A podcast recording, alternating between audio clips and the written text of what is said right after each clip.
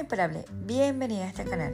Mi nombre es Nino Carujano y esto es GPS Visión para Mujeres. Un espacio donde te voy a compartir mis reflexiones personales, donde te voy a compartir tips de emprendimiento y marketing digital, algo que me apasiona, y todo lo que hago como nómada digital. Sin embargo, ayer inició la segunda temporada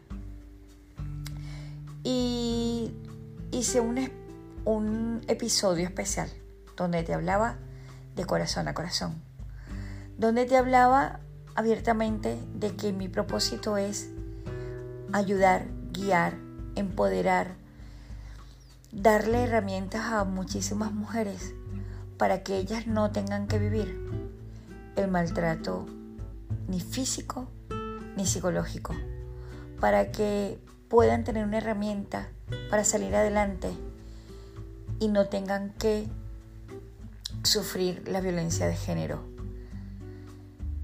Y hoy averiguando muchísimo acerca del tema de mujeres que han sido icono eh, luchando por los derechos de las mujeres, hablaba de una activista africana.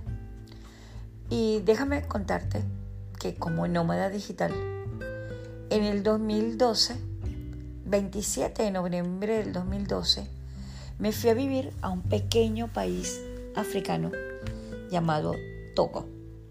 Un pequeño país debajo de Burkina Faso, al lado de, de Guinea Ecuatorial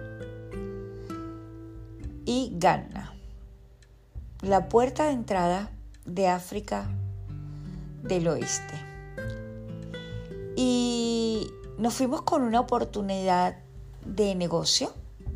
Teníamos una empresa de construcción con mi esposo en España. Llegó la crisis, quedamos en la quiebra y nos sale la oportunidad de irnos a construir para África, ya que estaban dando dinero desde la Unión Europea para el desarrollo de África, pero ellos no tenían ni la experiencia ni la infraestructura. Y siempre he sido una mujer que me ha gustado ayudar. Yo me mudé con mi carro, con mi casa, llevamos contenedores, materiales de construcción, todo. Pues yo llené cajas de libros y cajas de juguetes porque en el 2009 yo había estado en ese país y había donado un pozo de agua para una aldea, siempre con la finalidad de ayudar de servir. Y por eso empieza mi relación con ese pequeño país africano. Entonces, eh, llevé juguetes, llevé de todo, porque la idea era que pusiéramos una empresa de construcción, pero entonces yo dije, bueno, en algún momento determinado, cuando ya estemos trabajando, porque nos fuimos con contratos de 300 viviendas, eh, yo dije, bueno, pues pondré una guardería para los hijos de los trabajadores, para aportar, para ayudar, etcétera, etcétera. Pues déjame decirte que nunca pudimos abrir nuestra empresa.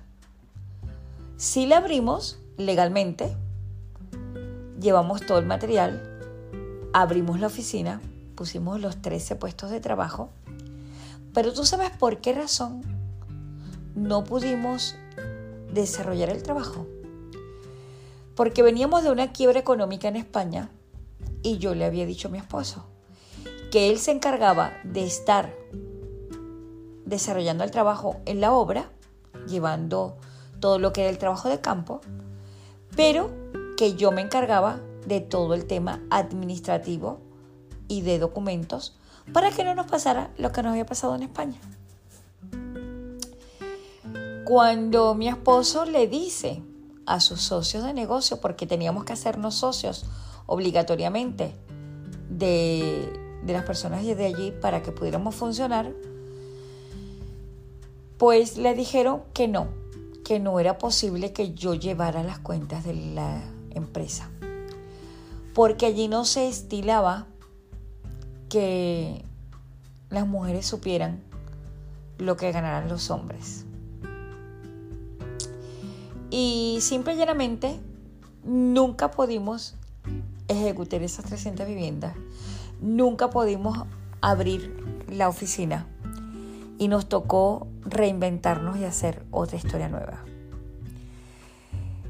Obviamente yo me hice amiga de muchísimas de las mujeres que estaban allí, que eran las esposas de esos socios de mi esposo. Y me llamaba muchísimo la atención porque eran mujeres que habían estudiado en Harvard, que habían ido a estudiar en universidades en Londres, que habían ido a estudiar en universidades de Francia, de España. Eran mujeres de alto poder económico en Togo, en el país donde yo me encontraba. Sin embargo, incluso llegaban a tener carreras que podrían llegar a ser ministras. Pero luego en casa eran un cero a la izquierda. Y a mí me costaba muchísimo entender cómo una persona, porque si tú creces viendo eso y no tienes cómo comparar, pues bueno, pues como que no tienes para dónde mirar y te acostumbras a eso y ya. Pero para mí era súper difícil que esas mujeres hubieran estado en otros países, relacionándose con otros hombres, en otras culturas, donde mujeres y hombres eran iguales, y al regresar a sus países de origen, tener cargos importantes y seguir siendo en el ámbito familiar un cero a la izquierda. Obviamente, yo no encajaba. Todas ellas tenían que llevar chofer para conducir. Yo como me llevé mi vehículo en el contenedor, yo conducía mi vehículo. Yo solamente llevaba una intérprete. Pero al hecho de que yo no llevara un chofer, yo era un bicho raro. El hecho de que yo quisiera llevar las cuentas en la empresa junto a mi esposo y que mi esposo hiciera conmigo un dúo como iguales, allí no era posible. Así que simplemente estuve nueve meses en ese país y le dije a mi esposo que nosotros habíamos tenido problemas financieros, pero que yo no había matado a nadie para tener que pagar ese precio, donde yo no fuera escuchada como mujer.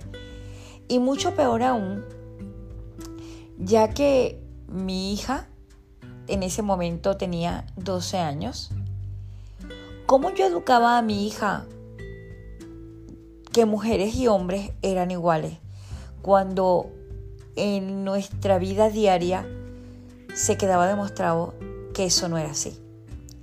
Y por esa razón no pagué el precio de salir adelante económicamente en ese país, aunque todo pintaba que podría ser excelente porque podíamos empezar con la construcción de 300 viviendas. Eh, un día nos invitaron a una reunión de negocios y yo como dueña y esposa del accionista mayoritario eh, fui a acompañarlo en esa cena.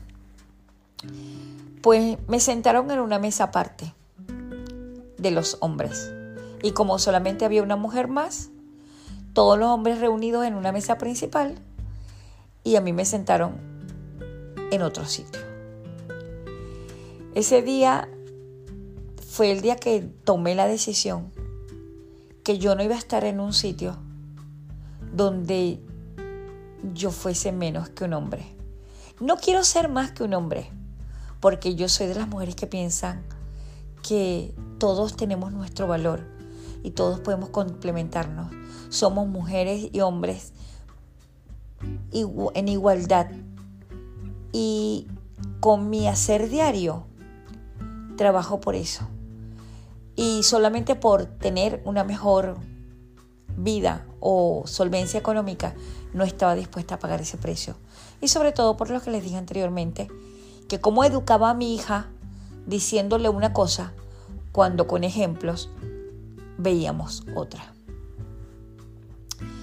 Así que esta va a ser mi estandarte a partir de ahora. Ya no pienso en más de puntillas hablando acerca de la violencia de género. Pienso asumir y decir que yo sé cómo te sientes, porque lo he pasado, porque lamentablemente sigue sucediendo a día de hoy con mi madre. No sé qué va a pasar. Y porque afortunadamente yo decidí prepararme, buscar ayuda, formarme y elegí tomar las riendas de mi vida. Y no te estoy diciendo que sea fácil, pero sí te estoy diciendo que es posible. Así que si tú estás en ese punto donde no estás dispuesta a seguir teniendo esa vida y quieres salir adelante, entonces hablemos. Ah, únete a mí.